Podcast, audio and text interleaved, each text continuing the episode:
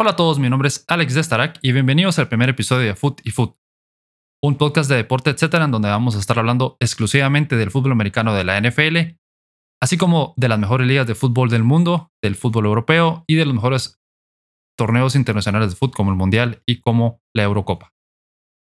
En este primer episodio de, de este nuevo podcast vamos a analizar lo que nos dejó el Thursday Night Football con la victoria de los Chiefs 27-24 sobre los Chargers Vamos a hacer una previa de la semana 2 de la temporada regular de la NFL. Luego vamos a cambiar al fútbol europeo y vamos a hablar de las lecciones que nos dejó las primeras jornadas de la Champions League. Y pues vamos a hacer una previa del Derby de Madrid que se juega este domingo en el Wanda Metropolitano.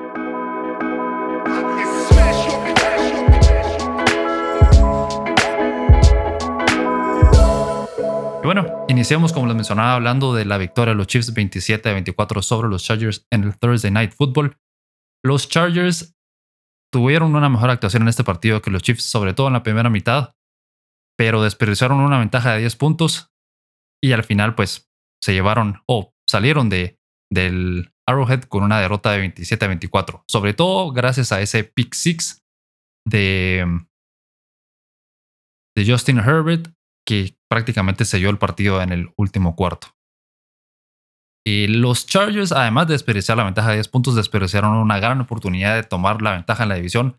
los Chiefs con la victoria son el único equipo invicto en esta división. Y pues para los Chargers hubiera sido importante ganar un partido de visita divisional. Y lo tenían en las manos, ¿verdad? Con la ventaja de 10 puntos. Pero el juego cambió drásticamente después del medio tiempo, perdón, del halftime, en la segunda mitad, cuando la línea ofensiva empezó a sufrir lesiones, sobre todo con la lesión de Corey Linsley, que desde ahí eh, empezamos a ver cómo le estaba costando proteger a Justin Herbert esa línea, esa línea ofensiva y la línea defensiva con Chris Jones y, y compañía Frank Clark de los Chiefs empezaron a llegarle poco a poco a poco a Mahomes, eh, perdón, a Herbert a ponerlo bajo presión, a obligarlo a, tomar decisiones equivocadas. Un ejemplo de eso fue el pick six que selló el partido.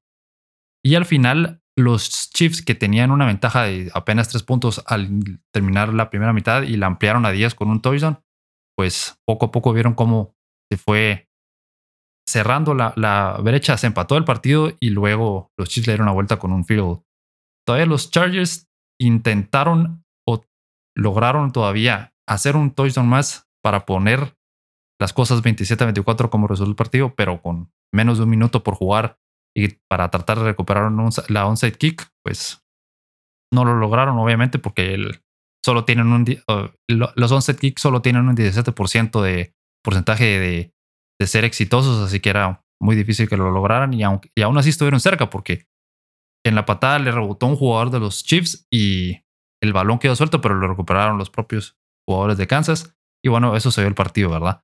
Lo, lo más importante, además de la oportunidad, oportunidad perdida de los Chargers de llevarse una victoria de Arrowhead, fue la lesión de Justin Herbert, que por lo que vimos en el partido y lo que vimos de, sus de sus gestos, ¿verdad?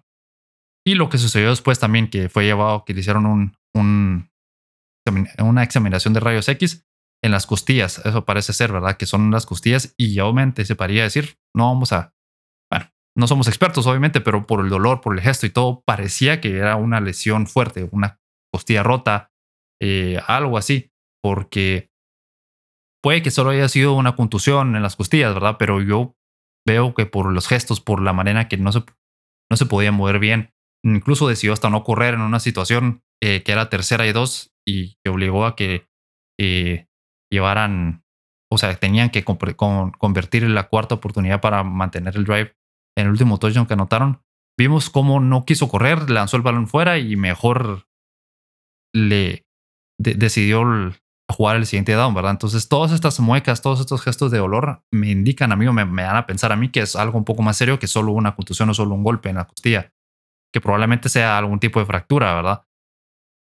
Y el problema con este tipo de lesiones para los mariscales de campo es que les, les pueden, los pueden afectar por mucho tiempo, ¿verdad? Una lesión de costilla es algo que te hace que te cueste respirar, es muy incómoda porque no es tal vez no es eh, tan dramática como una otro tipo de, fracturas, pero sí es algo que te incomoda por mucho tiempo, que te, te cuesta respirar cuando tienes una lesión en las costillas. Y para un mariscal de campo que necesita una movilidad bastante grande en la parte superior, ¿verdad? O sea, cuando rota las caderas y todo, vimos cómo, eh, como Herbert, perdón, fue capaz de lanzar buenos pases, pero se miraba que estaba incómodo cada vez que lanzaba el balón y cada vez que, lo, cada vez que se movía prácticamente, ¿verdad? Entonces, no me extrañaría ver si es que es, si es posible que juegue el siguiente partido de los Chargers, ¿verdad?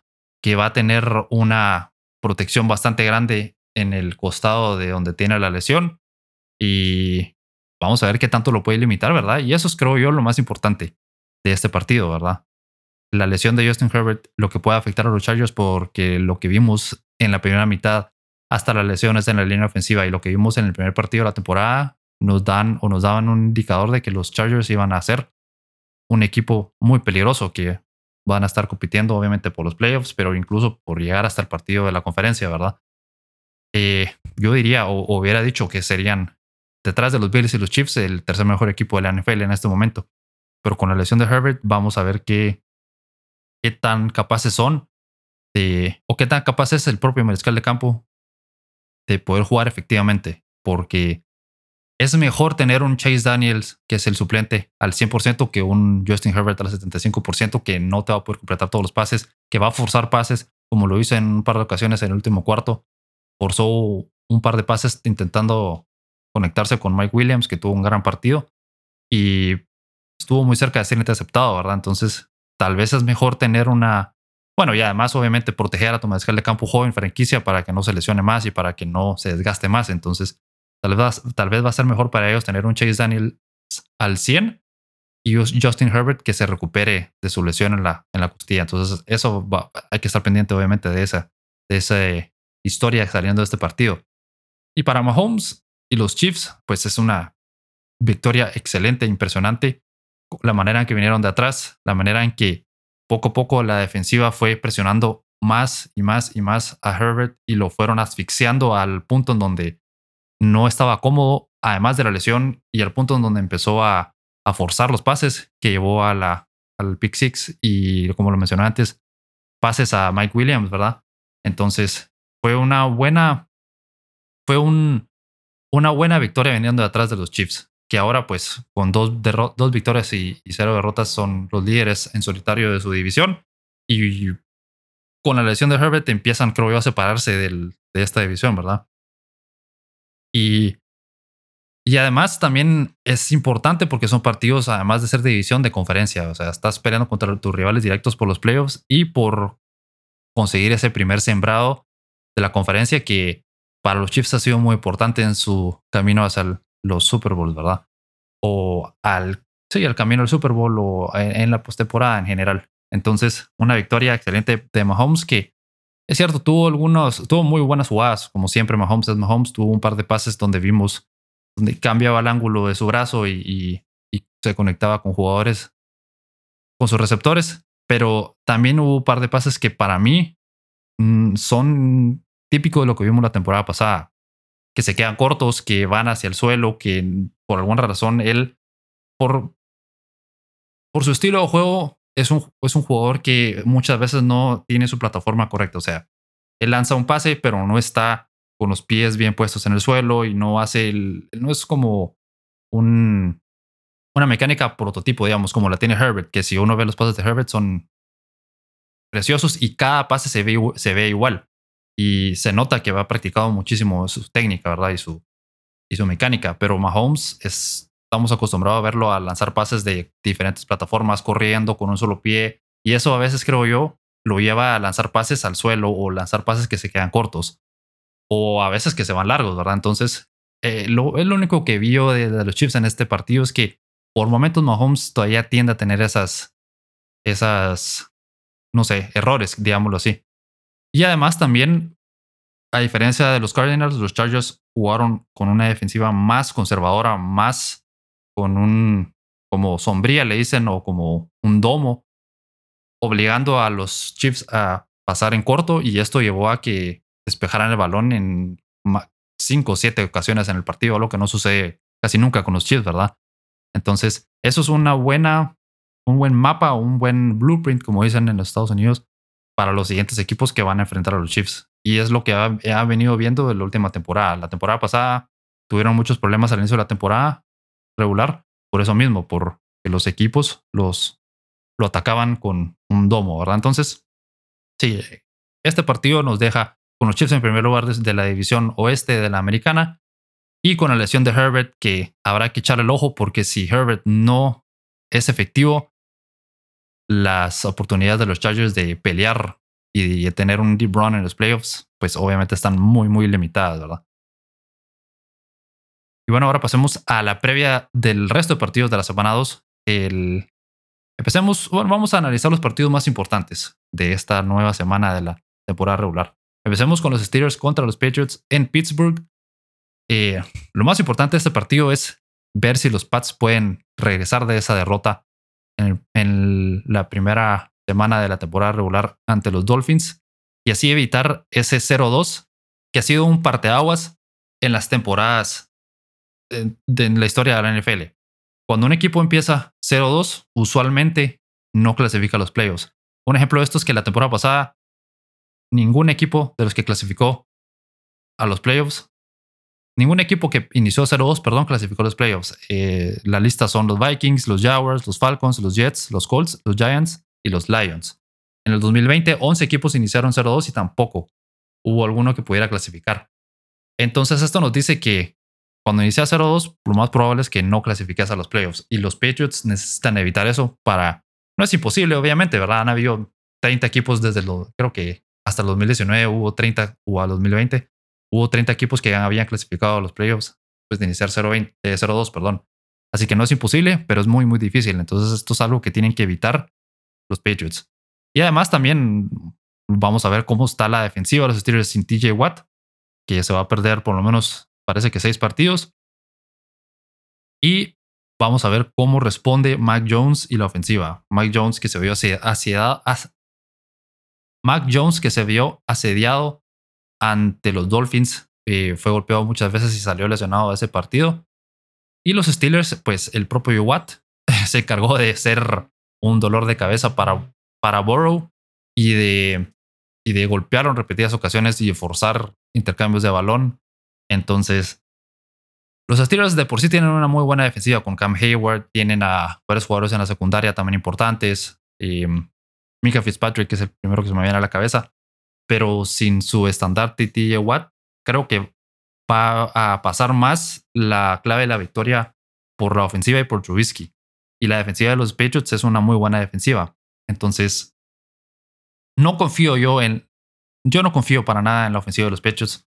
Mike Jones no es el problema, pero toda esa situación que hay con los tres entrenadores, Belichick, Joe Judge y Matt Patricia, que no sabemos quién es el coordinador ofensivo, entre comillas, del, equipo, no, no creo que esta ofensiva vaya a carburar tan bien el resto de la temporada, porque ahora estamos en un punto en donde tienen que empezar a hacer ajustes mientras la temporada va avanzando y sí, es cierto, era, la, primera semana y ahorita la, segunda semana y van a haber mejoras. Obviamente van a haber mejores, van a hacer cosas, el equipo va a hacer las cosas mejor conforme avancen las semanas, pero igual me, genera mucha desconfianza. El juego terrestre se vio bien contra los Dolphins, pero en, el juego aéreo se vio muy limitado, se vio sin ideas el, el esquema ofensivo. Entonces, Vamos a ver si son capaces de, darle la vuelta a este mal inicio de la temporada y evitar así el 0-2, ¿verdad? Y para los Steelers, pues una victoria los va a mantener en el tope de su, de su división.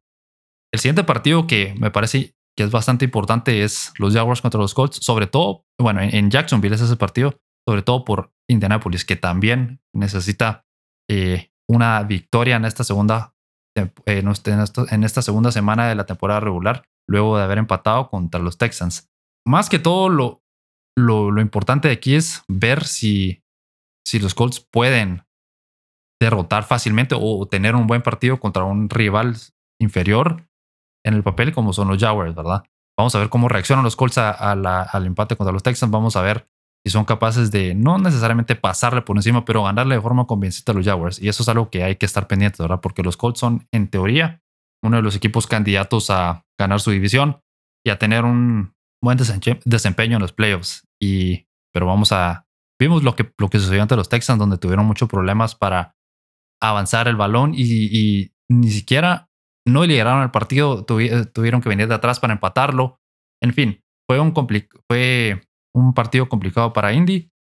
Entonces, vamos a ver qué tan o cómo son capaces de, responder los Colts al empate de los Texans en esta segunda semana contra los Jaguars, que es un duelo divisional que es importante para ellos.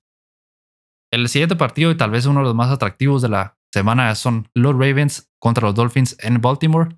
Similar a, lo de a lo de Indy, yo quiero ver si los Dolphins pueden contra un buen equipo. O sea, Indianapolis necesita ganarle a un equipo malo como son los Jaguars, entre comillas, ¿verdad? Ahora los Dolphins quiero ver cómo responden contra un equipo que es realmente bueno, porque los Patriots no son un rival al nivel de los Ravens en este momento. Lamar Jackson tuvo un excelente partido en, la primera semana contra los Jets y vamos a ver si son capaces los Dolphins de repetir lo que hicieron un poco contra los Patriots y de tener un mejor desempeño ofensivo, porque al final de cuentas, el, uno de los touchdowns de los Dolphins vino en un fumble que recuperó la defensiva y que la llevó al Lenzo. Luego, seis puntos fueron del, del pateador y solo un touchdown fue ofensivo, solo fue un touchdown que logró hacer la ofensiva que generar por ellos mismos. Entonces al final fueron 10 puntos, fueron, perdón, 13 puntos los que anotaron en ofensiva y en teoría cualquier equipo que limite a su rival a menos de 20 puntos tiene la posibilidad de ganar el partido. Entonces si los Ravens hacen eso, yo anticipo, que los Ravens son capaces de anotar por lo menos tres touchdowns y no vería yo cómo le podrían ganar los Dolphins, los Dolphins a Baltimore si no son capaces de anotar más de 20 puntos, que es lo que anotaron en el primer partido de la temporada regular. Quiero ver cómo responden los Dolphins, quiero ver si ese tándem o ese combo entre Tua y Tyreek Hill sigue produciendo, que por ahí pasó el, foco de la ofensiva de los Dolphins. Mucho de, lo que vimos en ese partido fue pases cortos a Hill eh, que tomó, que llevó con, con Jack, ¿verdad? Yards after the catch y consiguió avances importantes. Vamos a ver qué hacen los Ravens para limitar eso, que probablemente ya lo tienen estudiado en este momento. Y no me extrañaría ver doble marcaje con Terry Hill y que obliguen a, a, Tua a ir a sus otros, a sus otras armas, como Waddle o como Mike Siki, que no tuvo un buen partido en la primera semana, ¿verdad? Entonces yo creo que los Ravens se llevan la victoria aquí. Ah, bueno, por cierto, creo que los Colts le ganan a los Jaguars también. Y yo digo que los Steelers mantienen el invicto derrotando a los Patriots y mandando a New England a una crisis. El siguiente partido que me parece bastante interesante e importante es los Raiders contra los Cardinals en Las Vegas. Ambos equipos llegan con derrotas en la primera semana y, de nuevo, buscando evitar ese 0-2 que los complique en su camino a los playoffs. Los Raiders vi, o por lo menos yo vi que los Raiders tuvieron un mejor desempeño que los Cardinals. Hay algo en los Cardinals que, que, no, que no pasa, eh, que, no, que no sienta bien. Hay mucha frustración en Kyler Murray cada vez que le llegaba un jugador defensivo de los Chiefs o cada vez que era golpeado se levantaba con mucha frustración, se levantaba con mucho enojo. Y hay un, hay, veo yo que está desconectado la, la ofensiva y con, o bueno, los entrenadores de la ofensiva están desconectados con Kyler Murray. Entonces, yo veo o anticipo que lo que va a pasar en el resto de las semanas, si no hay un cambio radical si no hay una mejora sustancial en, el, en la ofensiva, eh, si no juegan mucho mejor de lo que jugaron en ese partido, porque los, al final anotaron 21 puntos, si no estoy mal, pero fueron muchos de esos puntos llegaron en el cuarto cuarto, cuando el partido ya estaba completamente acabado, ¿verdad? Y bueno, se llevaron 44 puntos de, de, de esa derrota ante los Chiefs. Entonces, y bueno, Kyler Murray también, si vemos los números, eh, lanzó 34 pases y solo consiguió 193 yardas, ¿verdad? Y dos, dos touchdowns que llegaron cuando ya el partido estaba acabado, ¿verdad? Entonces, el, hay muchos problemas en la ofensiva de los Cardinals y el gran problema que yo veo ahora es los Cardinals ya hicieron un una se comprometieron con Kyler Murray, ¿verdad? Y, tiene sentido, pues Kyler Murray es un jugador, es muy bueno, es un jugador que en, teoría tiene el talento para cambiarte a una franquicia. Entonces, estás viendo o, le tenías que pagarle ese gran contrato. Entonces, ahora estás en una situación en donde no puedes, obviamente, deshacerte de él o no puedes cambiar de, de, de mariscal de campo, ¿verdad? Estás comprometido, ya lo tenés en, en tus libros de aquí hasta que el contrato termine, ¿verdad? Entonces, lo único que veo que tienen los Cardinals ahora es cambiar de entrenador. Mm, yo pienso que si no hay un cambio sustancial, como mencionaba hace un momento, vamos a en unas dos o tres semanas probablemente, y si los Cardinals están 0-3 o 0 o, tal vez 1-4 de aquí a la semana 4, démosle límite la semana 6. Si para la semana 6 tienen un récord perdedor de que te diría 2, 4, 1, 5 o algo así, no me extrañaría ver que, que Cliff Kingsbury sea despedido y, que busquen otro entrenador que pueda llevar la ofensiva de una mejor manera. De ahí, pues, del lado de los Raiders, los Raiders no se vieron tan mal contra los Chargers. Tuvieron buenas jugadas. Devante Adams tuvo muy buen desempeño. Entonces, yo creo que van a construir de esa derrota que fue apretada al final de cuentas y se van a llevar la victoria en Las Vegas para llevar su récord a 1-1 y que los Cardinals estén 0-2 y que empiecen las, las dudas o que empiece eh, la, la plática o la discusión acerca de si Kingsbury está en el hot seat. Y luego hablamos del Sunday Night Football que enfrenta a una de las rivalidades, eh, enfrenta a los Packers contra los Bears, una de las rivalidades más importantes de la NFL. Juegan en Green Bay. Y bueno, la historia más importante de este partido es ver cómo responden Rogers y Green Bay luego de la derrota en la primera semana. Em, es similar a lo que vimos el, año pasado, ¿verdad? La temporada pasada, donde iniciaron con una derrota y una derrota fea contra los Saints, pero luego se recuperaron y vimos cómo Aaron Rodgers jugó a nivel MVP el resto de la temporada y, clasificaron el playoffs y, y, demás.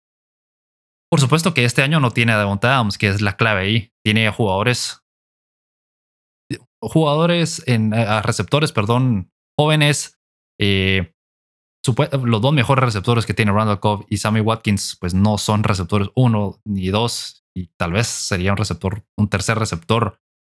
Eh, tal vez ahí lo pondría yo, ¿verdad? Como un suplente del, uno y el dos. Entonces es, es una situación complicada para Rogers. A diferencia del año pasado, no creo que vayan a, regresar o a tener un rebote tan impresionante como lo tuvieron. Eh, a diferencia del año pasado, no creo que tengan un rebote tan importante esta temporada. Eh, sí le van a ganar a los Packers porque ganarle a, New, Green Bay, perdón, en, en Lambeau Field es muy difícil. Entonces yo creo que van a ganar este partido, pero no, no me no anticipo que tengan una tan buena temporada y creo yo que va a ser una temporada para el olvido en el, último año de Rogers en el equipo con, con Green Bay. Y luego pasemos al Monday Night Football, en donde los Bills eh, tenemos dos partidos de Monday Night Football. Los Bills se enfrentan a los Titans en Buffalo. Y la gran incógnita es ver si los Bills tienen o van a continuar jugando al gran nivel en el que están. Sobre todo Josh Allen, ¿verdad? Que está jugando un nivel MVP en este inicio de la temporada. Em, sí, es cierto, hablar de MVPs en la semana 1 es muy, muy pronto, ¿verdad? Y no necesita Josh Allen jugar a ese gran nivel como para poder ganar el partido, pero va a ser interesante ver si lo logran hacer, ¿verdad? Y sobre todo contra un equipo que han tenido mucha complicación. El año pasado perdieron y no pudieron detener a, Derrick Henry, que ahí es donde yo estoy más interesado, les soy sincero. Quiero ver si los Bills y la defensiva son capaces de detener a Derrick Henry, que va a ser probablemente muy eh, el arma principal de este partido. Van a correr y correr y correr y correr porque el año pasado sí lo, así lo hicieron, ¿verdad? O, la última vez que se enfrentaron, corrieron con Henry, corrieron, corrieron y tuvo un muy buen partido. Ahora, esta temporada yo creo que sí estamos en otros. Eh, es una, historia muy diferente. La línea defensiva de los Bills ha mejorado mucho con la llegada de Von Miller. Y más allá del impacto que pueda tener él en sacks, porque yo no, no creo que vaya a tener vaya a seguir jugando al nivel que jugó en la primera semana, dos sacks, tres sacks por partido. Obviamente es sería, bueno, no, no creo que vaya a tener ese nivel todo el resto de la temporada. Yo creo que van a haber partidos con, va a haber, va a ser una temporada con muchos altibajos porque es un jugador de 33 años que ha tenido muchas lesiones en, las últimas temporadas, pero solo su impacto en el campo, que ahí es donde yo sí creo que va a ser lo más importante. Eh, tenerlo en el campo va a obligar a los jugadores rivales a que lo marquen o que haya un doble marcaje, ¿verdad? La línea ofensiva de los rivales. Entonces ahí vamos a ver cómo los Bills son capaces de de, tener a Derrick Henry con esa, idea, ¿verdad? De poner a Miller en el campo y que jale a dos o tres jugadores de la línea ofensiva y vamos a ver cómo pueden los Titans abrir espacios a Henry. La otra baja o lo, otro importante es ver si los Bills van a poder contar con Ed Oliver, que es un nose tackle, que es un, se está convirtiendo en uno de los mejores del equipo y si no es que la NFL. Y pues él, será, él sería clave, ¿verdad? Para detener a Henry. Entonces, vamos a ver cómo responde la línea defensiva. Pero de por sí yo creo que es una mejor línea defensiva que la del año pasado. Es un mejor equipo en general en la defensiva, ¿verdad? Em, así que yo no veo que Henry vaya a tener 200 yardas, creo que fue la temporada pasada contra los Buffalo. Probablemente tal vez pase de las 100, pero aún así los Bills van a llevarse este partido, van a ganar, sobre todo porque es en Buffalo. Así que otra victoria más para los Bills y con esta victoria yo, creo yo se van a empezar a separar de, del resto de sus equipos o sus rivales de división, ¿verdad? Si los Dolphins pierden contra los Ravens, que no me extrañaría que eso sucediera, los Bills ya estarían 2-0, los Dolphins 1-1 y Jets, que también creo que van a perder, y Patriots 0-2, ¿verdad? Entonces, con esto ya empezamos a ver cómo se separarían y no creo que se detenga el resto de la temporada. Y el otro duelo del Monday Night Football es Eagles contra Vikings. La verdad es que es un muy buen duelo para cerrar esta semana 2 de la NFL. Los Eagles tuvieron un partidazo, pero estuvieron cerca de, de que les empataran el partido, ¿verdad? Los Lions al final se quedaron, si no estoy mal, a tres puntos de empatar el partido y los Eagles ganaron al final 38 a 35 contra los Lions. Y todo esto fue gracias al pues, excelente juego terrestre que tiene el equipo, ¿verdad? Los Miles Sanders tuvo 96 yardas, Jalen Hurts acumuló 90 yardas, Kenneth Gainwell, uno de los suplentes corredores, 20 yardas y Boston Scott 10 yardas también, pero todos tuvieron touchdowns. 4 touchdowns en el juego terrestre. Miles Sanders promedió 7.4 yardas por acarreo y Jalen Hurts 5.3. En el, juego, en el juego aéreo tampoco estuvo tan mal, pues tuvo 243 yardas, no tuvo touchdowns ni intercepciones, así que eso es importante, no intercambiar el balón. Entonces fue una, bueno, AJ Brown, que tuvo un debut increíble con los Eagles, se llevó 155 yardas de esas 243. El siguiente jugador o el jugador que le siguió con más yardas fue Dallas Goddard con solo 60 yardas, así que fue un muy buen partido, muy buen desempeño de los Eagles, pero siempre queda esa duda, ¿verdad? Que, de que los Lions hayan tenido la posibilidad incluso de hasta empatar el partido, ¿verdad? De, se acercaron a solo estar a tres puntos. Mientras que los Vikings tuvieron un muy buen desempeño también, y los Vikings sí ganaron de una forma mucho más convincente en la semana 1, ¿verdad?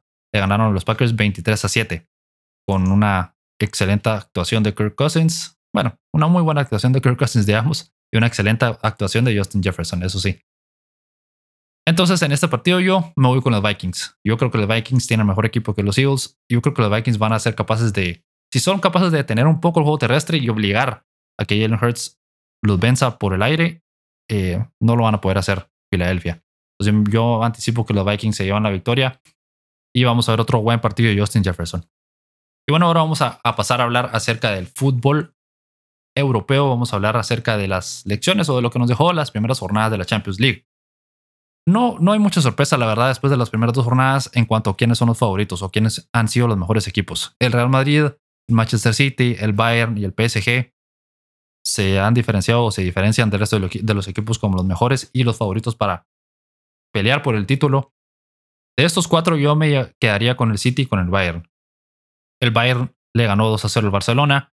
y tuvo un muy buen inicio de la, de, del, del, certamen también.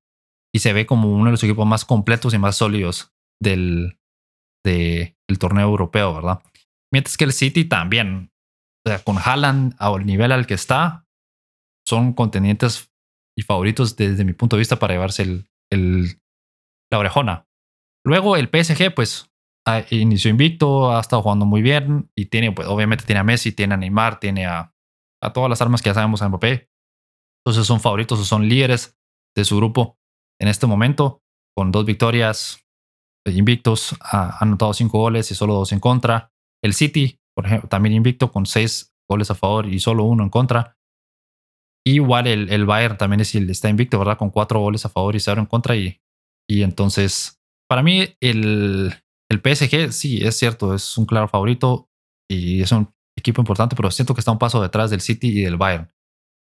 Igual que el Real Madrid. El Real Madrid también ha iniciado, está invicto en todas sus competiciones, ocho partidos jugados, ocho victorias, han anotado cinco goles y no han recibido ninguno.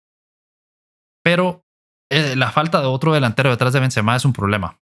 Lo vimos ahorita contra el Leipzig, que les costó mucho ganar ese partido y hasta que llegó Valverde y, explotó en la segunda mitad del partido y con su poderío físico y con sus, bueno, la verdad es que con su capacidad de goleador en las últimas semanas le dio vuelta a este partido, pero la verdad es que estaban teniendo muchos problemas el Real Madrid para generar juego ofensivo, para poder generar ocasiones de gol. Y ahí es donde falta Benzema. Y, y, obviamente Benzema no va a estar todos los partidos o es natural que un jugador se lesione, ¿verdad? El problema es que no tienes a nadie detrás y esto ya lo sabíamos todos desde, desde la temporada pasada, ¿verdad? Que no había alguien realmente capaz detrás de él de suplirlo cuando no esté. Y sabemos lo que pasó en la temporada baja, sabemos la situación con Mbappé, la situación con Haaland. Mm, decidieron no ir por Haaland en ningún momento y porque prefirieron a Mbappé y al final Mbappé le dijo que no. Pero es extraño que no hayan intentado conseguir a otro jugador, a otro delantero, ¿verdad? Por ejemplo, el propio Nkunku del Leipzig pudo haber sido una opción importante o interesante para el Real Madrid. Pero decidieron quedarse solo con Vinicius, con Rodrigo, eh, con Hazard, con Asensio, ¿verdad? Y Mariano, que es el supuesto suplente de Benzema, que la verdad es que a este momento, a este punto me parece increíble que Mariano siga en el Real Madrid. No tiene el nivel ni siquiera para... No debería tener, o no tiene nivel ni siquiera para estar en la banca, pero bueno, eso es otra historia, ¿verdad? Entonces, la mejor opción para el Real Madrid, pienso yo, es tener a, Hazard en ese puesto, ¿verdad? Como un falso 9, digámoslo así, con Vinicius y con Rodrigo a, del lado izquierdo y derecho respectivamente. Entonces, ahí es donde me genera duda el Real Madrid, porque Benzema va a regresar y probablemente va a seguir jugando a un gran nivel, pero no tiene un recambio, ¿verdad? Y, y, es difícil mantenerte al nivel que estuvo Benzema la temporada pasada por año tras año sin lesiones y sin perderte algún partido. Y si tus opciones detrás de él son Mariano, ¿verdad? Es complicado. Entonces yo por eso pongo el Real Madrid un pasito debajo de los equipos como Manchester City, como el PSG, eh, perdón, como el Bayern Múnich, ¿verdad? Entonces, los favoritos para mí, y eso es lo que yo, la lección que me ha dejado estas primeras dos jornadas, son los favoritos, es el City y el Bayern, y luego Real Madrid y PSG, pondría yo en ese un pasito debajo, ¿verdad? Ahora, una de las, algunas de las sorpresas positivas que nos ha dejado estas primeras dos jornadas han sido el Napoli, el Brujas y el Sporting. Los tres están invictos y los tres líderes de sus grupos, ¿verdad?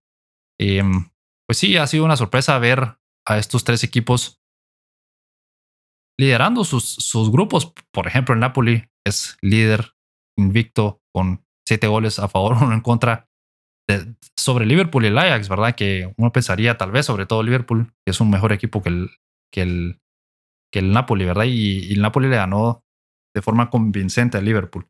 Luego el Brujas, pues es líder en un grupo que tiene al Leverkusen, al Madrid y al, al Porto, tres equipos que en el papel son mejor que ellos, con cinco goles a favor y cero en contra, dos victorias muy buenas.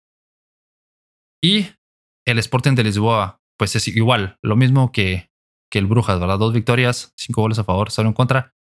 Y líderes sobre el Tottenham, sobre todo sobre el Tottenham, el Frankfurt, que es el campeón de la Eurocopa, o fue el campeón de la Euro, de la Europa League, perdón, la temporada pasada, y el Marsella, ¿verdad? Entonces, que el Tottenham no esté líder del grupo es, me parece interesante. Eh, bien por el Lisboa, ¿verdad? El Sporting de Lisboa, que es el líder de ese grupo pero sobre todo el Club Brujas y el Napoli, ¿verdad? Que me, que me sorprende que no estén eh, el Liverpool en el primer lugar del grupo A y, el Atlético de Madrid o el Leverkusen el, el, líder del grupo B. Esas han sido las mejores o las sorpresas positivas de lo que hemos visto en las primeras dos semanas de la Champions League. Eh, luego el, el, Barcelona pues ha tenido un buen inicio de, este, de esta nueva Champions. En la primera jornada se vieron una victoria por goleada de 5-1 contra el Victoria Pilsen, ¿verdad? que no es extraño, pero, pero el, resultado abultado es importante para dar buenas sensaciones. pero luego cayeron contra el Bayern 2 a 0, ¿verdad? Y es cierto, el Barcelona tuvo un buen partido en una, primera, una buena primera mitad, sobre todo. Fueron peligrosos, estuvieron cerca de anotar goles, pagaron varias, pero es claro que están todavía un poquito debajo de los Bayern, de los City, del Real Madrid, del PSG, eh, más allá del ya mítico 4-0 o 0-4 de la temporada pasada en el clásico con Real Madrid, que no significó nada a final de cuentas siguen estando un pasito debajo, creo yo, de la élite, ¿verdad? Entonces, vamos a ver cómo evoluciona el resto de la temporada, pero el Barça obviamente va en buen camino y va mejorando, ¿verdad? Ahora, los equipos o, lo negativo que hemos visto en estas semanas, en estas dos primeras semanas o jornadas de la Champions ha sido el Atlético de Madrid y el Inter de Milán que, van con, con dudas, ¿verdad? El Atlético de Madrid ganó su primer partido, pero luego cayó contra el Leverkusen. El Inter también acumula una victoria y una derrota en lo que va de la temporada. Le ganaron 2 a 0 al, al Pilsen en la segunda jornada, pero cayeron 2 a 0 contra el Bayern, que el Bayern es el líder de ese grupo, ¿verdad? Entonces, lo obvio, ganar el Pilsen, pero no poder competir con el al ¿verdad? Entonces ahí es donde están en un punto intermedio, por eso generan dudas, ¿verdad? Va a ser interesante ese duelo que se viene entre el, el Barcelona y el Inter. Yo creo que ahí vamos a ver bastante claro hacia dónde va cada equipo. Si el Inter le compite al Barcelona y obviamente le gana, entonces no me extrañaría que clasifiquen segundos de ese grupo. Y ahí que vamos a ver si el Barcelona es realmente el equipo fuerte que se está viendo ahorita, ¿verdad?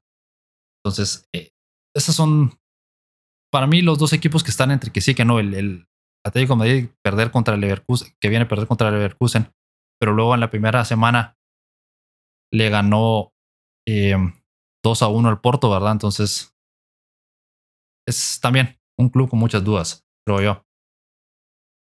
Y lo negativo, las sorpresas negativas de estas primeras dos semanas o dos jornadas de la Champions League ha sido la Juventus y el Chelsea.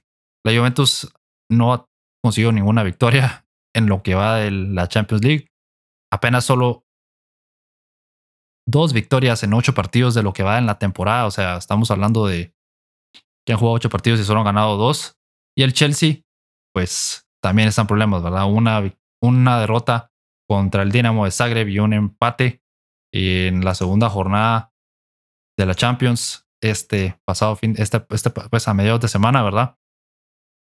No lo ponen en una situación muy complicada ah, para clasificar de ese grupo, ¿verdad? Y, en teoría, pues el Chelsea es el favorito para ganarse, para llevarse ese grupo, para ganar el grupo eh, deberían de ser el mejor equipo, deberían de estar peleando el grupo con el Milan, ¿verdad? El Milan que es líder del grupo con una victoria y un empate, mientras, que el Chelsea está al fondo con una derrota y un empate, ¿verdad? El empate contra el Salzburgo, que es un equipo que no, cuando se enfrentaron en entre semana, el Salzburgo se dedicó a defender, se dedicó a, a, a no atacar al Chelsea. El Chelsea llevó el, el grueso del partido y vimos un poco más de lo mismo con Graham Potter, que fue su debut como entrenador con el Chelsea. Mucha posesión, eh, pero cuando llegaban al, último tercio del campo o al último cuarto, al área, eh, estaban tratando de ingresar con el balón prácticamente en los pies hacia la portería, ¿verdad? O sea, meter el gol con el balón en los pies. Y eso ocasionó que no, que no hubieran situaciones de gol claras, pues el Chelsea le cuesta mucho generar. Es lo que vimos con Tuchel, lo hemos visto en las últimas temporadas. Con Tuchel lo vimos en el primer partido de Potter. Tienen la posesión, tienen buenos pasajes de juego, pero no logran generar ocasiones de gol claras, ¿verdad? Y la falta también de un delantero que esté a buen nivel, porque Aubameyang es un buen delantero, pero todavía no ha retomado su nivel, ¿verdad? También les afecta, pues. Entonces, yo no sé, el Chelsea necesita, creo yo, intentar otra cosa, ¿verdad? Tal vez intentar más eh, tiros de fuera del área o situaciones así para generar más ocasiones de gol. Entonces, sí, la Juventus con último lugar de eh, tercer lugar de su grupo, perdón, con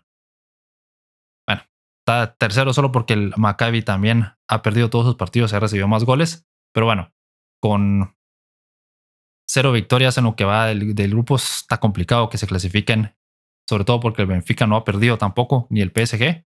Y luego el Chelsea, el Chelsea tiene más posibilidad de ser segundo, creo yo. O sea, le pueden ganar al Milan, eh, por lo menos en, en, Londres, ¿verdad? Le deberían de ganar al Milan.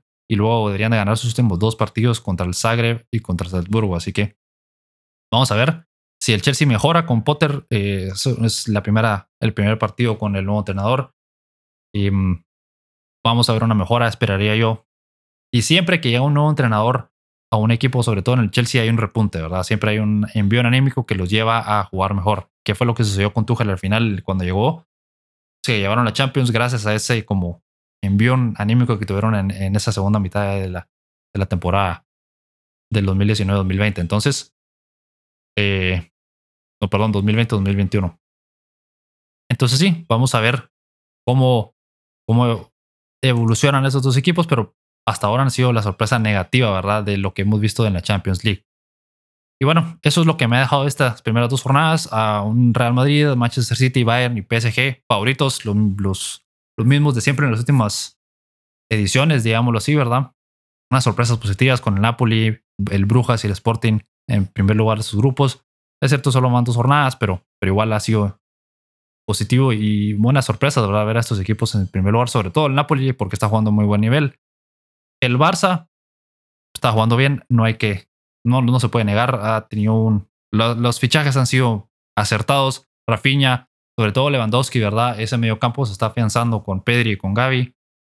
Pero aún así, pienso que todavía están un poquito atrás, un poquito, un paso atrás de, estos equipos élite como Real Madrid, el City, el Bayern y el PSG. El Atlético de Madrid y el Inter, pues con muchas dudas y ahora que el Atlético se enfrenta al Real Madrid este, este fin de semana en el derby. Vamos a ver realmente cuál es su nivel. Y bueno, lo negativo es si la Juventus, con dos victorias en apenas ocho partidos oficiales de que va la temporada, y el Chelsea, que es más de lo mismo con Potter, ¿verdad? No son capaces de generar em, juego ofensivo, no son capaces de ocasión, eh, perdón, de, generar ocasiones de gol claras y eso los tiene en problemas en su grupo, ¿verdad? Y bueno, vamos a pasar al último tema de este episodio, vamos a hablar del derby de Madrid en el Wanda Metropolitano. Si no estoy mal, lo mencioné antes, pero bueno, el Real Madrid llega invicto en lo que va de la temporada. Han ganado ocho partidos, o los ocho partidos que han jugado los han ganado, ¿verdad?